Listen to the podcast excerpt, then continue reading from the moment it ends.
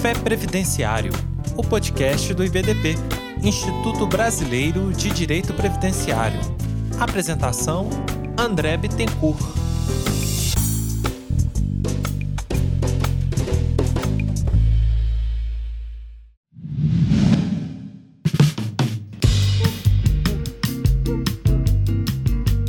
Olá, meus amigos, aqui é André Bittencourt. É um prazer estar no Café Previdenciário do Instituto Brasileiro de Direito Previdenciário, a quem desde logo já deixo aqui o meu agradecimento e também a todos vocês que estão ouvindo esta excelente iniciativa do Instituto Brasileiro de Direito Previdenciário. E hoje aqui no nosso café nós vamos falar de um benefício que sofreu uma alteração bastante significativa na emenda constitucional 103 de 2019 e que está inserido entre os benefícios por incapacidade. Seria, então, o benefício de aposentadoria por incapacidade permanente. André, o que é o benefício por incapacidade permanente? Bom, meus queridos, aqui nós precisamos fazer uma contextualização temporal, não é? Porque nós tivemos na emenda constitucional 103 uma alteração de nomenclatura de dois dos três benefícios por incapacidade. Antes da emenda constitucional 103, nós tínhamos o benefício de auxílio-doença para aquelas situações onde o cidadão estava incapacitado para a sua atividade habitual ou emprego, e esta incapacidade ela era ali uma incapacidade temporária, e mesmo naqueles casos onde fosse uma incapacidade definitiva ou de difícil recuperação, mas ela não abrangesse outras situações, né, outras possíveis profissões que a pessoa poderia exercer, ela ficaria então em gozo de auxílio-doença até que fosse reabilitada. E aí nós tínhamos a aposentadoria por invalidez. Essa, em regra, destinada àquelas pessoas, então, que estão, como o nome diz, inválidas, não podem exercer nenhuma atividade profissional.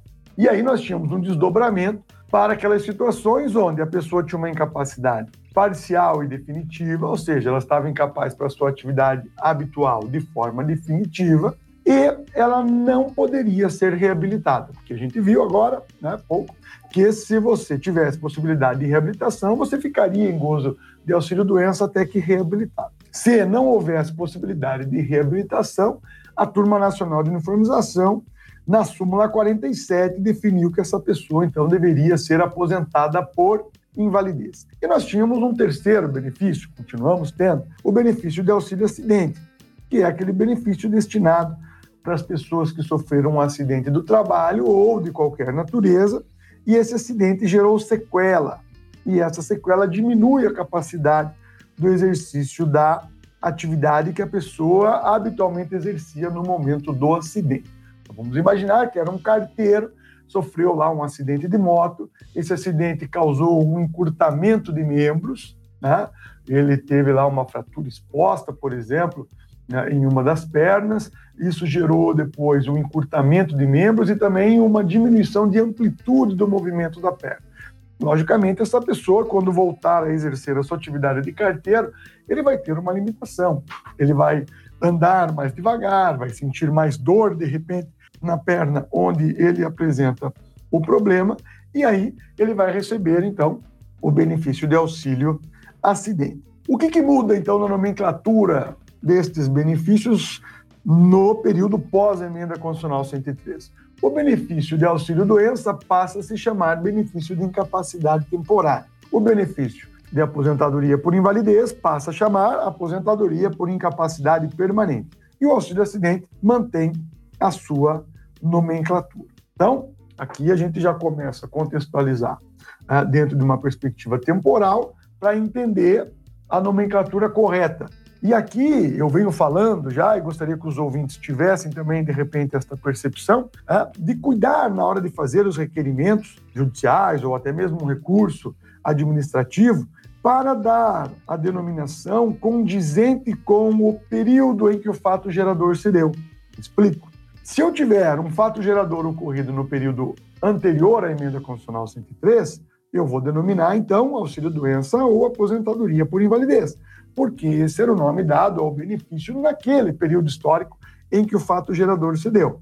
Agora, se o fato gerador é pós-emenda constitucional 103, aí usaria a incapacidade temporária ou aposentadoria por incapacidade permanente. Por que isso, meus queridos? Porque isso, além de, na minha humilde visão, ser uma situação de técnica, né, fica mais técnico o seu pedido, você já vai estar delimitando, de repente, o momento histórico em que o fato gerador aconteceu, e isso vai te ajudar depois no debate da renda mensal inicial que você vai calcular para o benefício.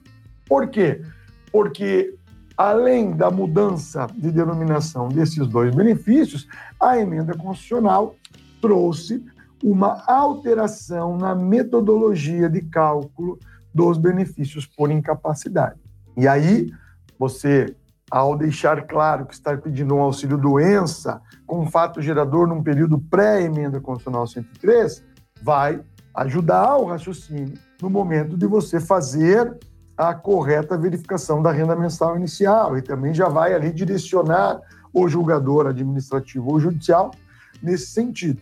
O mesmo vale para aposentadoria por invalidez e incapacidade permanente. Aqui eu vou deixar, né, num primeiro momento, a metodologia de cálculo no pré e no pós-emenda para todos os benefícios, e depois a gente vai adentrar, então, a aposentadoria por incapacidade permanente, que é o ponto central aqui do nosso debate.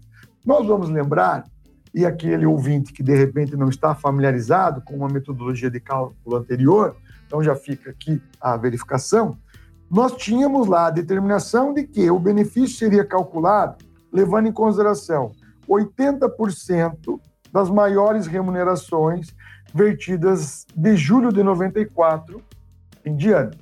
Então, se o cidadão, porventura, tivesse lá 100 contribuições no período de julho de 94 até o momento em que ele fosse requerer o benefício, eu ia observar quais são as 80% maiores então, para facilitar aqui o nosso raciocínio, vamos imaginar que eu tinha 80 contribuições no valor de 4 mil reais e 20 contribuições no valor de um salário mínimo.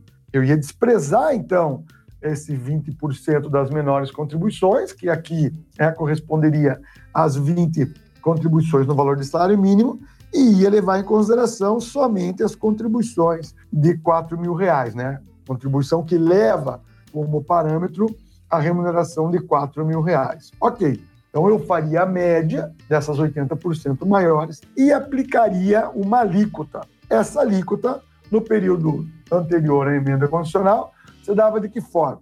0,91 para o auxílio-doença, alíquota 1 para o benefício de aposentadoria por invalidez e alíquota 0,5 para o auxílio acidente. Ok? No período Pós-emenda constitucional 103, o que, que muda? Já muda o número de contribuições que eu vou levar em consideração no cálculo. Nós vimos, né, o ouvinte acompanhou, que no período pré-emenda eu desprezava as 20% menores. No período pós-emenda, ou seja, fato gerador posterior ao advento né, da emenda constitucional 103, eu não desprezo mais as 20% menores. Eu levo em consideração todas as contribuições vertidas de julho de 94 em diante. André, eu vi aí um debate sobre a possibilidade de fazer descartes. A emenda constitucional teria possibilitado fazer descartes daquilo que superasse né, o mínimo legal estabelecido também lá na Constituição, quando essas contribuições elas diminuíssem o valor da média. Então, para quem já tem cumprido, de repente, o requisito das contribuições mínimas para aposentadorias programáveis, poderia desprezar aquilo que ultrapassou, então, este mínimo de contribuições, é, se é, essas contribuições, porventura, diminuíssem a média. Sim, isto é possível. E nos benefícios por incapacidade, se eu tiver aí um número já elevado de contribuições e perceber que algumas delas podem diminuir a média, eu posso descartar? Bom, eu, André, entendo que sim. A Constituição não limitou a este ou aquele benefício. Porém, o decreto 10.410, de 2020 limita e diz: não vale esta exclusão para benefícios não programáveis, né, o benefício por incapacidade. A meu ver, há uma limitação indevida no decreto 10410. Então, você poderia aqui discutir a possibilidade de descarte, né, desde que se cumpra lá o requisito que está previsto na Constituição, quando você observar que, de repente, alguma contribuição possa diminuir o valor da média. Mas isso daí é uma tese que você, logicamente, vai ter que trabalhar e debater perante os tribunais. Fora isso, né, o que nós temos é que nós temos que levar em consideração 100% das contribuições vertidas de julho de 94 em diante, aplicando as alíquotas. Bom, gente, só aqui a gente já vai ter diminuição no valor do benefício, certamente. Por quê? Porque a partir do momento em que eu incluo na média, as 20% menores contribuições, eu vou diminuir o valor da média. Antes eu só tinha ali na minha média 80% das maiores contribuições. Agora eu vou incluir 20% ali de contribuições que não são tão atrativas. Então, logicamente, o valor da média vai diminuir. E aí eu vou ter que aplicar uma alíquota. A alíquota do benefício por incapacidade temporária, antigo auxílio doença, permaneceu inalterado, permaneceu 0,91. O do auxílio acidente também permaneceu inalterado, 0,5. Aonde que a gente teve alteração significativa de alíquota também? Na aposentadoria por incapacidade permanente. Por quê? A alíquota 1, ela só vai ser verificada no benefício decorrente de acidente do trabalho. Então, eu só vou ter um benefício de aposentadoria por incapacidade permanente correspondente à média, e uma média que já vai ser reduzida, né, porque eu estou levando em consideração as 20% menores, se ele for decorrente de um acidente do trabalho. Se ele for decorrente de um acidente de qualquer natureza, ou se ele não for decorrente de um acidente, eu vou partir de uma outra alíquota. Qual é esta alíquota? 0,6. 60%. Então, disse o constituinte derivado que até o momento em que lei venha disciplinar a matéria, este benefício levará em consideração, se não for decorrente de um acidente do trabalho ou a ele equiparado, portanto, a verificação inicial de 60% da média, mais 2% a cada ano contribuído e superar o mínimo de 20 anos. Então, vamos lá para o ouvinte ter aqui a clara noção da forma de cálculo do benefício de incapacidade permanente não decorrente de acidente do trabalho. Eu vou fazer a média, levando em consideração todas as contribuições vertidas de julho de 94 em diante, e vou ter que observar o tempo de contribuição que o cidadão tem. Se o cidadão tem 20 anos e 11 meses de contribuição, ele vai ter direito ao quê? 60% da média. Por quê?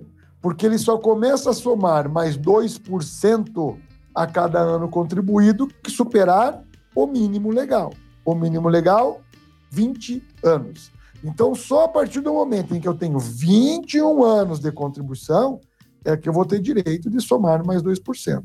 Então, 21 anos de contribuição, eu vou ter uma alíquota de 62. 22 anos de contribuição, 64. 23 anos de contribuição, 66. E assim por diante até completar né, os 100%. Então vejam que para o aposentado por incapacidade permanente, eu só vou ter a integralidade da média, se ele não for decorrente de acidente do trabalho, se ele tiver aqui 40 anos de contribuição. Porque, convenhamos, é bastante difícil de acontecer. A média nos demonstra que os trabalhadores ficam inválidos com um período que não chega a 20 anos de contribuição, que geralmente isso acontece ali no auge da capacidade laborativa. Então, aqui nós vamos ter uma série de problemas na realização do cálculo. E por isso que a gente vem alertando e alerto aqui aos ouvintes Cuidado quando for pegar aquele cidadão que já está em gozo de benefício por incapacidade há alguns anos e querer converter este benefício para uma aposentadoria por invalidez, agora incapacidade permanente, sob aquela perspectiva de que, ah, porque daí ele não vai mais passar por perícias e tudo mais, pelo menos não perícias rotineiras, né? porque a aposentadoria por invalidez ela também não é vitalícia, e a incapacidade permanente, até que o legislador venha disciplinar a Constituição, também não alterou isso, ela pode ser revista. Então, por que, que eu digo para ter cuidado, gente? Porque alguns estão partindo do seguinte raciocínio: ah, mas se o segurado ele já está em gozo de benefício por incapacidade lá desde o ano de 2016, por exemplo, a incapacidade dele já foi constatada no período pré-emenda constitucional 103. Então, se eu converter agora para incapacidade permanente, a regra de cálculo vai ser aquela regra anterior. Cuidado, meus queridos, não é este o raciocínio correto. Inclusive, já há enunciado do Fonagef nesse sentido. O que nós temos que levar em consideração é o fato gerador. E o fato gerador aqui é o quê?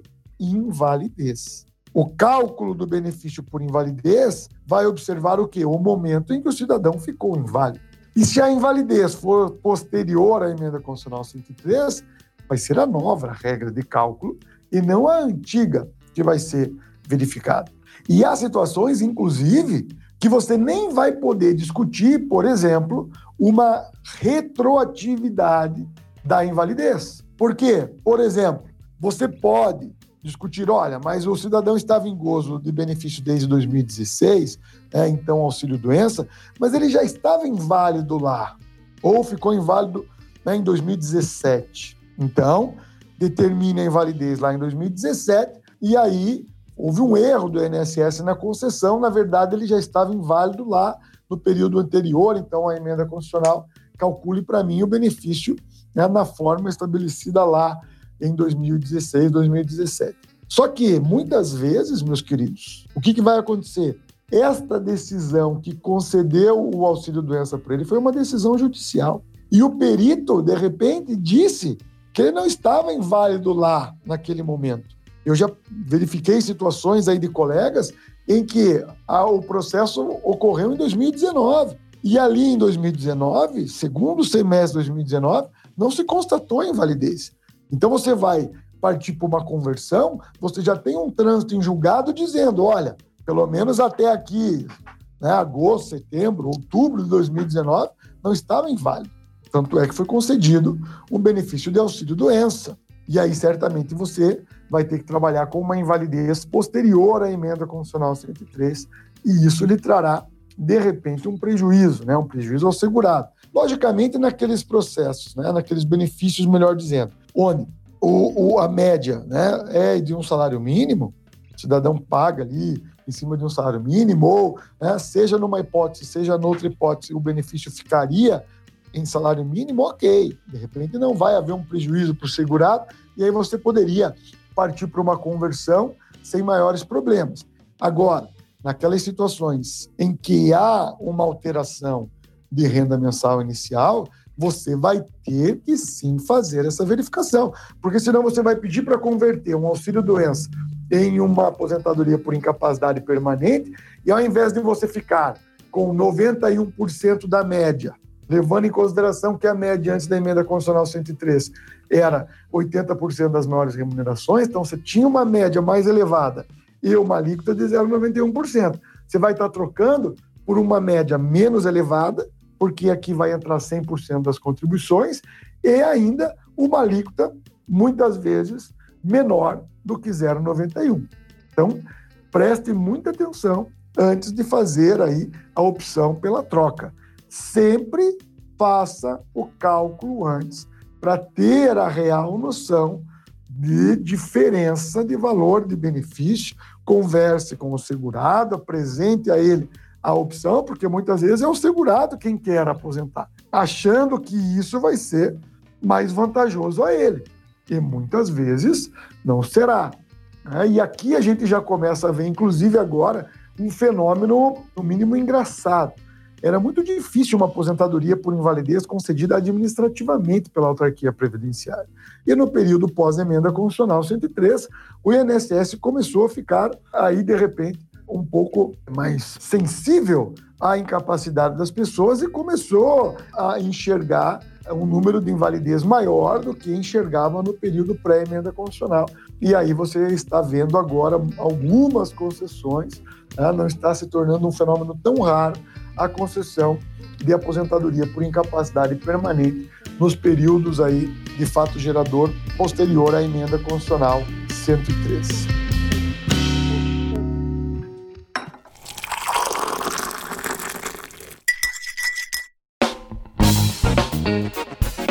Bom, então agora feita essa abordagem inicial, o que nós podemos aqui verificar? O primeiro ponto, sempre lembrar o fato gerador para ver quando que vai ser uma metodologia de cálculo, quando vai ser outra metodologia de cálculo e certamente quando o fato gerador for posterior à emenda constitucional 103, é, a invalidez se der, então, após o advento da emenda constitucional 103, muitas vezes nós não vamos ter, a princípio, muitas opções. Se o requisito cumprido foi aquele, as provas identificaram né, aquela situação, o cálculo, me parece, vai ter que ser feito da forma estabelecida, então, é, pela emenda constitucional 103, com uma redução significativa no valor do benefício. E aqui não podemos agora discutir, ah, mas o melhor benefício, de repente, é o auxílio-doença. É, mas ele cumpriu o requisito outro. E aí ele teria direito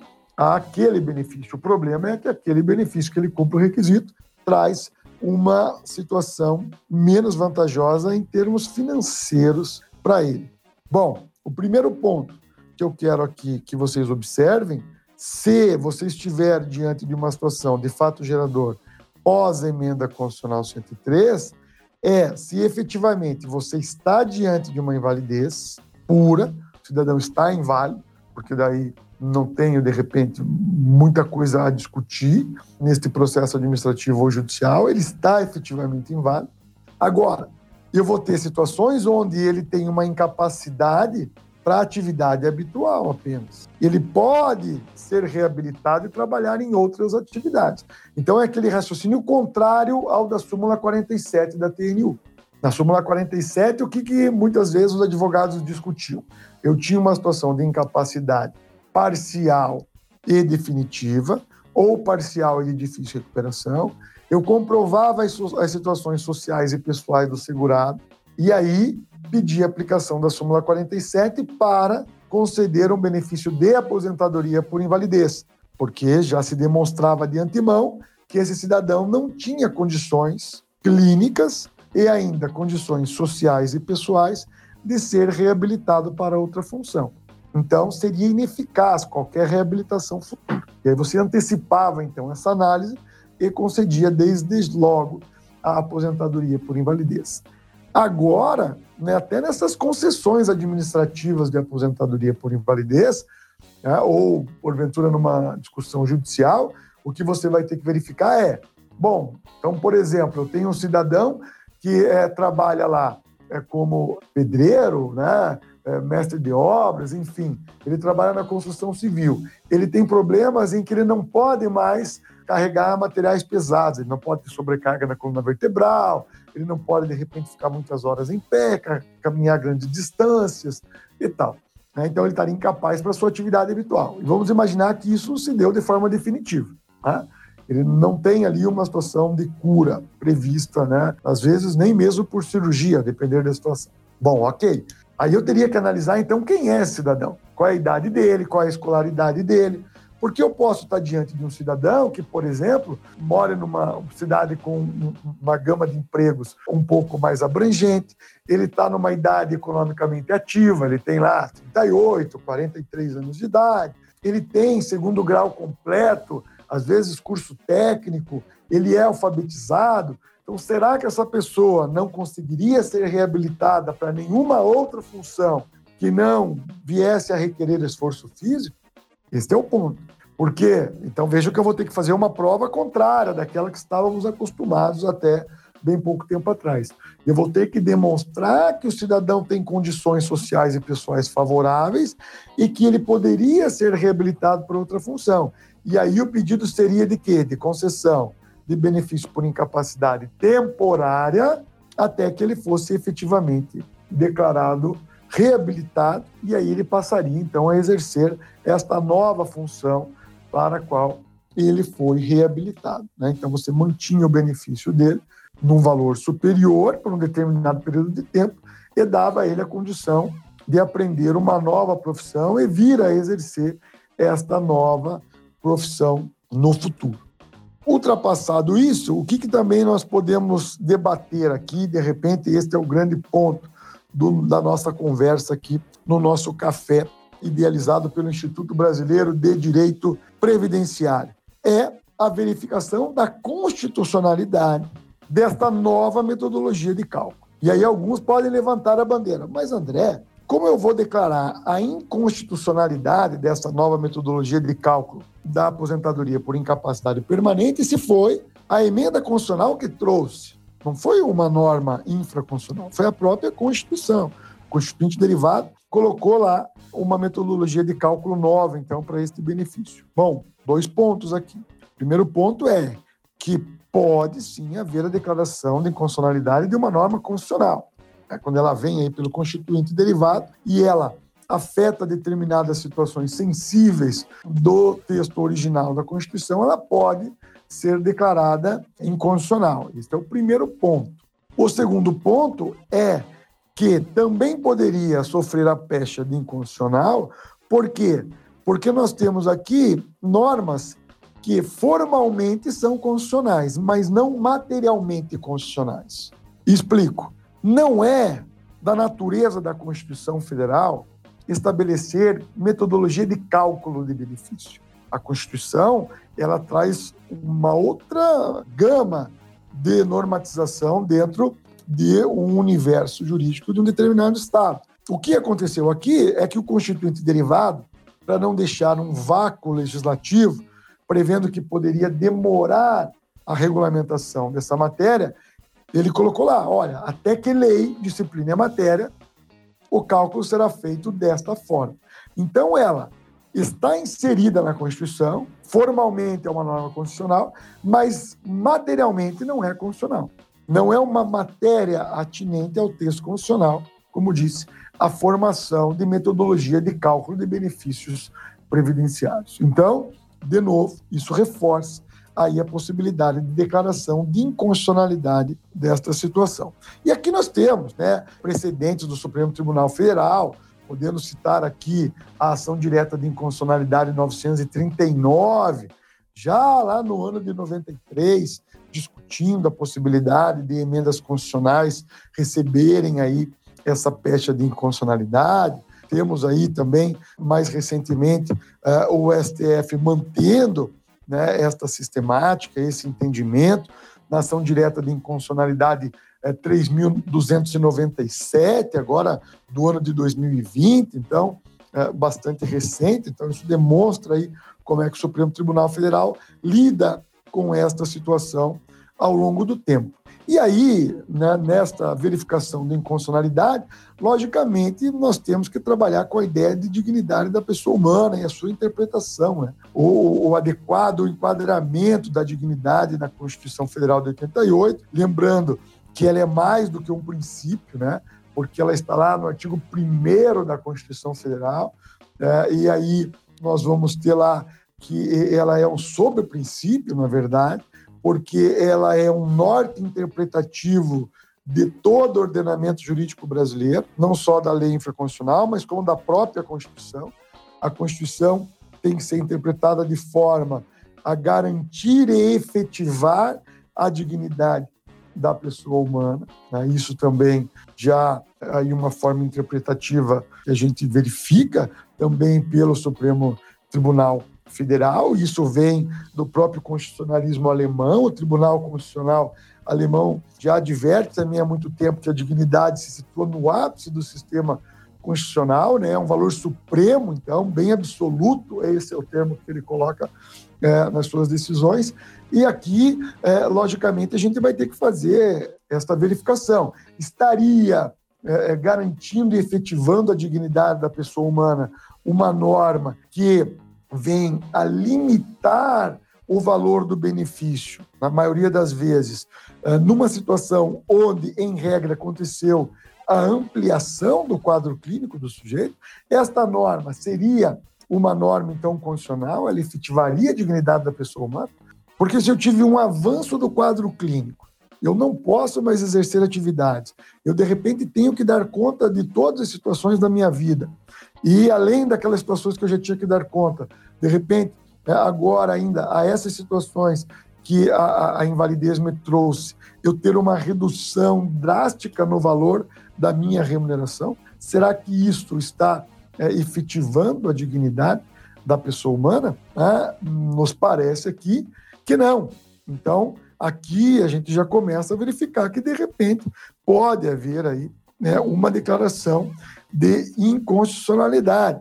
Lembrando ainda que há um retrocesso social tremendo na forma de cálculo. Né? Lembrando que se a gente verificar o próprio artigo 42 da Lei 8.213, ele diz lá, deverá ser aposentado por invalidez um cidadão quando, mesmo que ele possa ser reabilitado, a reabilitação ocorra para uma atividade que não lhe garanta subsistência, ou seja, ele vai ser reabilitado por uma função que vai remunerar ele com uma renda inferior à que ele oferia na atividade que ele exercia antes. Então, você só poderia ser reabilitado por uma atividade que lhe garanta a mesma remuneração ou uma remuneração superior. E se você não tivesse, então, essa garantia, você seria aposentado por invalidez para você ter ali, pelo menos, uma manutenção da sua média remuneratória. Então, vejam que, quando a, a Lei 8.213 veio regulamentar a Constituição, né, o texto constitucional de 88, ele previu uma garantia bastante interessante à pessoa que se tornasse inválida. E agora nós temos o caminho né, totalmente contrário, com uma metodologia de cálculo de aposentadoria programável para uma questão de invalidez, o que é totalmente ilógico. Não tem como você penalizar, então, esta pessoa. Ah, mas é que ele tem uma carga é, remuneratória, contributiva, melhor dizendo, pequena. Ele não contribuiu muitos anos, mas não foi porque ele quis, ele se tornou inválido em decorrência de uma situação inesperada.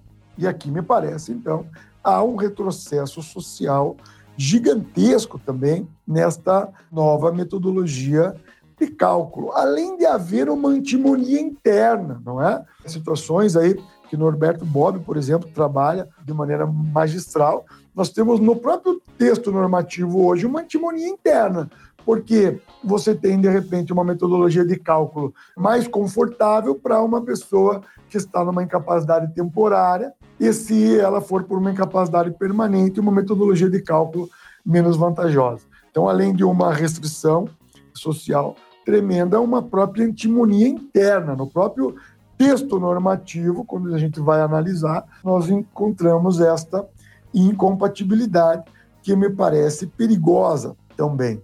E aí, logicamente, nós vamos ter aqui também uma questão de desigualdade, uma afronta ao princípio da igualdade, que, como nós sabemos, até pode é, ser flexibilizado, não é? Mas ah, no entendimento aí contemporâneo, você pode tratar de forma desigual as pessoas, desde que você o faça para fazer com que, na prática, você diminua as desigualdades e incongruências existentes entre essas pessoas e faça com que os menos favorecidos estejam é, numa situação ali mais igualitária aos mais favorecidos, não é? E aqui me parece que não se está respeitando isso. Vamos traçar um exemplo. Vamos imaginar que nós temos dois contadores. Estes dois contadores exercem a sua atividade em um edifício comercial de uma capital aqui de um estado brasileiro. Só que o contador A, ele é contratado de uma empresa, então ele é um segurado empregado, contratado por uma empresa X é, e exerce lá a sua função de contador. O contador B, que de repente está na porta ao lado, né, no mesmo andar, ele é um cidadão que tem o seu escritório de contabilidade, então ele é um contribuinte individual. Bom, nós sabemos que o contribuinte individual ele não tem direito né, a um benefício acidentário, ou seja, decorrente de acidente do trabalho. E aí, o que, que, vai acontecer? Nós vimos que só vou ter a integralidade da média na aposentadoria por incapacidade permanente se eu tiver um acidente no trabalho. E vamos imaginar então que esse prédio venha a desabar. E essas duas pessoas fiquem inválidas. E eles tenham a mesma carga remuneratória. Eles sempre contribuíram sobre o teto do regime geral da Previdência. O contador A, que tinha lá um vínculo de emprego, ele vai ter a integralidade da média. O contador B, que teve a mesma carga contributiva, ele vai ter o seu benefício calculado de que forma? 60% da média, mais 2% a cada ano contribuído que superar o mínimo de 20%. Então vejam que nós estamos diante de uma situação idêntica com resultados bastante distintos. E se esses dois viessem a falecer neste evento, os seus dependentes também teriam benefícios distintos. Por quê? Porque o grande efeito nefasto também do benefício de incapacidade permanente é que ele se tornou parâmetro para o cálculo da pensão por morte, para aquelas pessoas que já não estão aposentadas no momento do óbito. Então, aqui me parece que isso fere o princípio da igualdade. Então, vimos aí, né, o ouvinte está lembrado, vimos sobre o viés da dignidade da pessoa humana, né, do retrocesso social, vimos também a questão da antimonia interna e a questão da igualdade, que me parece aqui indevida também, não é?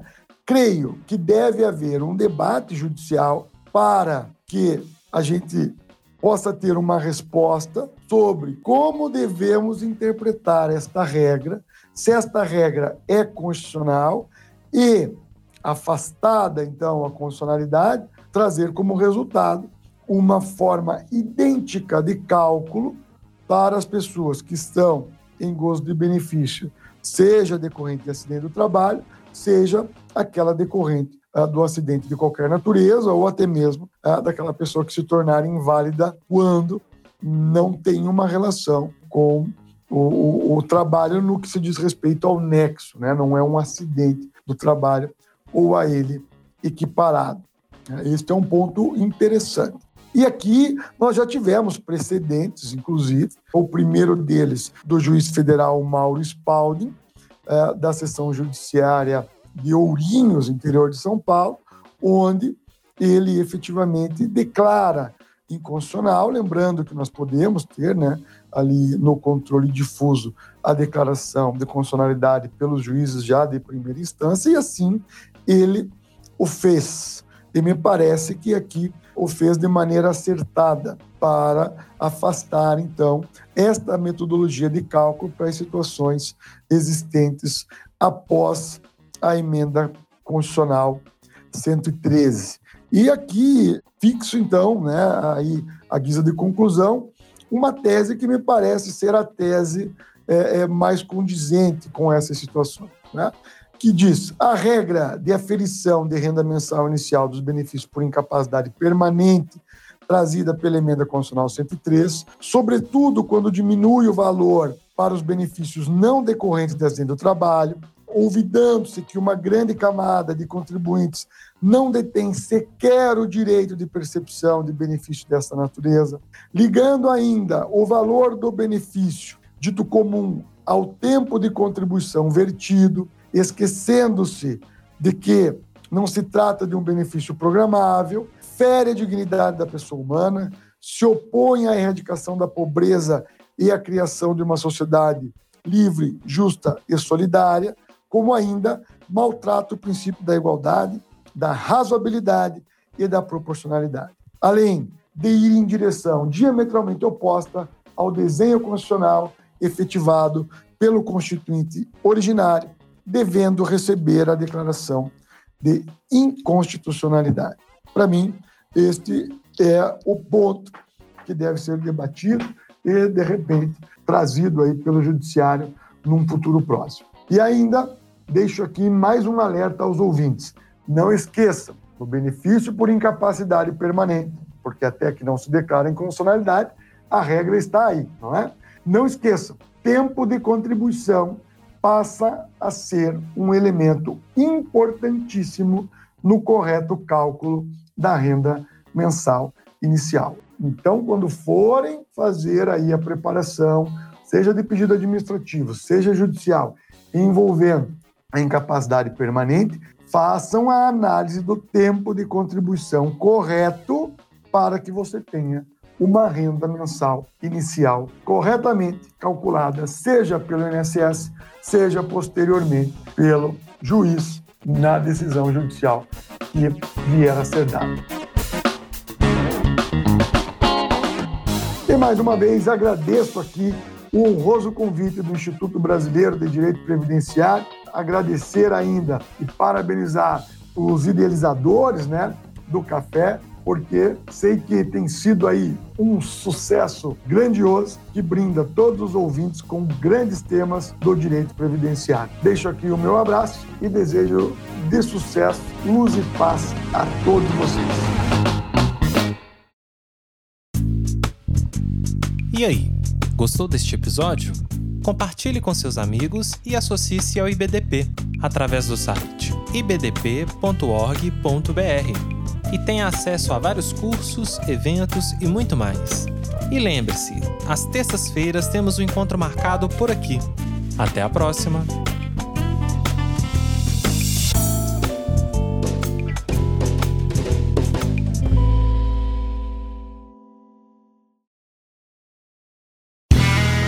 Este podcast foi editado por Play Áudios.